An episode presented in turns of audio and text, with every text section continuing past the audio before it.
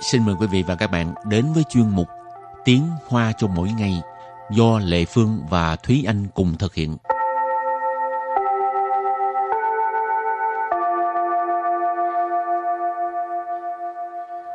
Thúy Anh và Lệ Phương xin kính chào quý vị và các bạn. Chào mừng các bạn cùng đến với chuyên mục Tiếng Hoa cho mỗi ngày ngày hôm nay. Hôm nay mình học ngữ pháp. Ừ, đây là bài ngữ pháp thứ ba. Ừ. Ngữ pháp của hôm nay là cú pháp. Chứ sở dĩ, 是因为 Chứ số dĩ是因为 Lần sau. nghĩa là sở dĩ là bởi vì Ừ. chứ số dĩ sở dĩ như thế nào đó rồi Ừ. sư因为là là bởi vì như thế nào đó Ừ. thì tức là cái uh, vế trước sẽ là một cái uh, kết quả rồi vế sau nó sẽ là cái uh, nhân tố dẫn đến cái kết quả đó Ừ. Nói chung nói tới ngữ pháp thì hơi bị nhức đầu. ừ, nhưng mà thực ra mình chỉ cần nghe, nghe cái cụm là sở dĩ là bởi vì là mình đã hiểu là cái ý Ừ. của nó là như thế nào rồi Rồi thì à, trước tiên mình bắt đầu làm quen với những từ vựng đã ha. ừ. thì từ vựng đầu tiên của ngày hôm nay đó là từ 故故 cu cái ờ, từ này á, thật ra nó có rất là nhiều nghĩa trong những cái ngữ cảnh khác nhau mình có thể dịch theo cái cách khác nhau thường là các bạn sẽ nghe cái từ là trao cu tức là chăm sóc.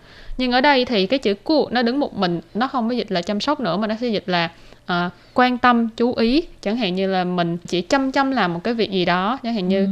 chỉ cu cho sư tức là chỉ chăm chăm vào cái việc ăn thôi. Ở đây là quan tâm chú ý. Cu rồi từ tiếp theo. Nỗ lực bù xie. Nỗ lực bù xie. Nỗ lực bù xie tức là không ngừng cố gắng ha ở đây mình có học thường xuyên thấy cái từ nỗ lực ừ. từ đề nỗ lực là cố gắng.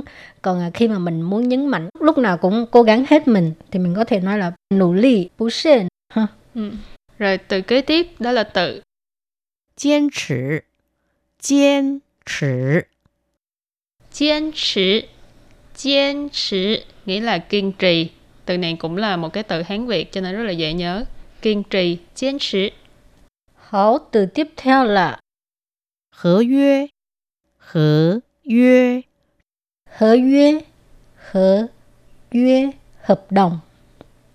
rồi từ cuối cùng đó là 政策，政策， trân策trân策nghĩa là chính sách Rồi, thì sau đây mình sẽ có những câu ờ, nói về cái ờ, của ngữ pháp hồi nãy Ừ. để cho các bạn có thể ờ, hiểu cái cách sử dụng.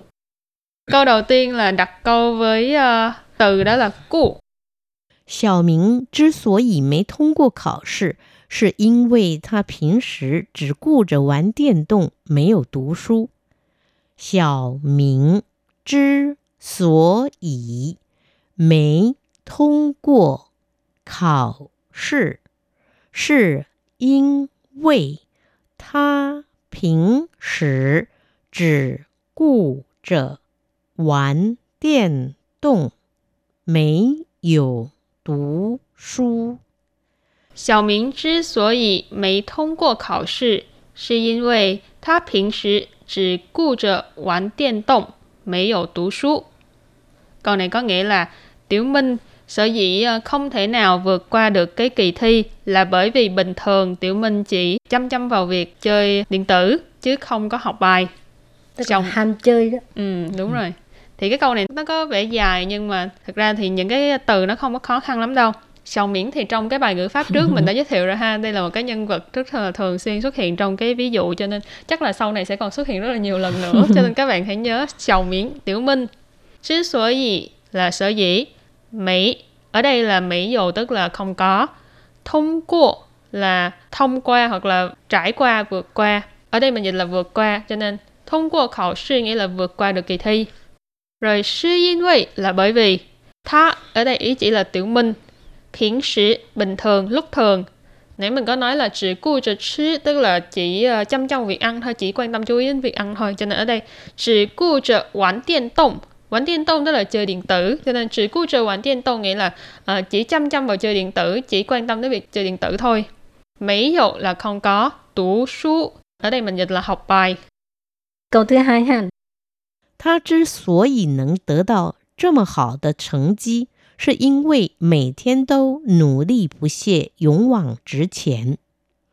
他之所以能得到这么好的成绩，是因为每天都努力不懈、勇往直前。他之所以能得到这么好的成绩，是因为每天都努力不懈、勇往直前. Câu này có nghĩa là anh ấy sở dĩ có một cái thành tích tốt như vậy là bởi vì à, hàng ngày anh ấy không ngừng cố gắng, không ngừng đi về phía trước. Sư sở dĩ, sở dĩ, nên tới tạo这么好成绩, nên là có thể tới tạo là giành được, 这么好 là tốt như vậy, thành chi là thành tích, cho nên nên tới tạo 这么好成绩 có nghĩa là có thể giành được thành tích tốt như vậy. Sự因为 là bởi vì每天 là hàng ngày tốt nỗ lực, bu là không ngừng cố gắng. Ở trước có chữ tô là tại vì ngày nào cũng cố gắng ha, cho nên mới thêm chữ tô. Dũng quảng trứ xiển, tức là dũng cảm hướng về phía trước. Rồi, câu thứ ba. Trần 先生之所以那么坚持，是因为他知道这个合约对公司的重要性。陈先生之所以那么坚持，是因为他知道这个 合约对公司的重要性。陈先生之所以那么坚持，是因为他知道这个合约对公司的重要性。Câu này có nghĩa là sở dĩ mà ông Trần kiên trì như vậy là bởi vì ông ấy biết cái hợp đồng này quan trọng như thế nào đối với công ty. Trần先Sơn, Trần là họ Trần, Trần先Sơn là ở đây mình dịch là ông Trần. Chứ sở dĩ là sở dĩ. Na mà kiên trì, na mà ở đây nó là một cái phó từ chỉ mức độ tức là kiên trì đến như vậy.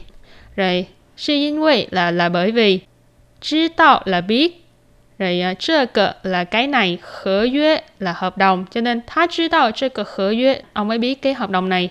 对公司的重要性, công sư là công ty, 重要 là quan trọng.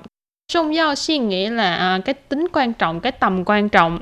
对公司的重要性 có nghĩa là cái tầm quan trọng của cái uh, hợp đồng này đối với cái công ty của ông Trần. 国家经济之所以能发展的那么快，是因为政府实行了正确的政策。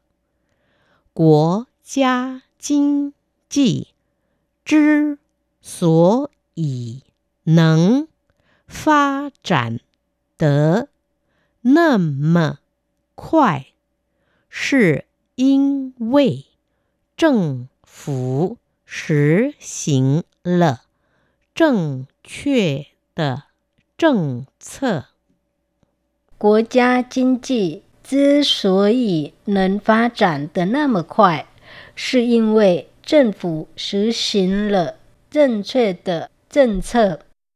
Câu này có nghĩa là uh, nền kinh tế quốc gia sở dĩ uh, phát triển uh, nhanh chóng như vậy là tại vì uh, chính phủ đã thực hiện cái uh, chính sách rất là chính xác quốc gia chính trị chính trị tức là kinh tế ha, quốc gia là quốc gia.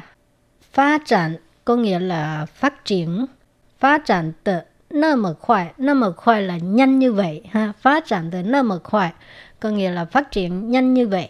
Sự yên về là tại vì Chính phủ có nghĩa là chính phủ. 实行 là tức là thực hiện, thực thi. Chính sách là chính xác. Chính sách là chính sách, cho nên chính sách de chính sách có nghĩa là chính sách, đúng đắn chính sách, chính xác. Ừ. Đó. Và bài học hôm nay đến đây xin tạm chấm dứt. Cảm ơn các bạn đã theo dõi. Bye bye. Bye bye.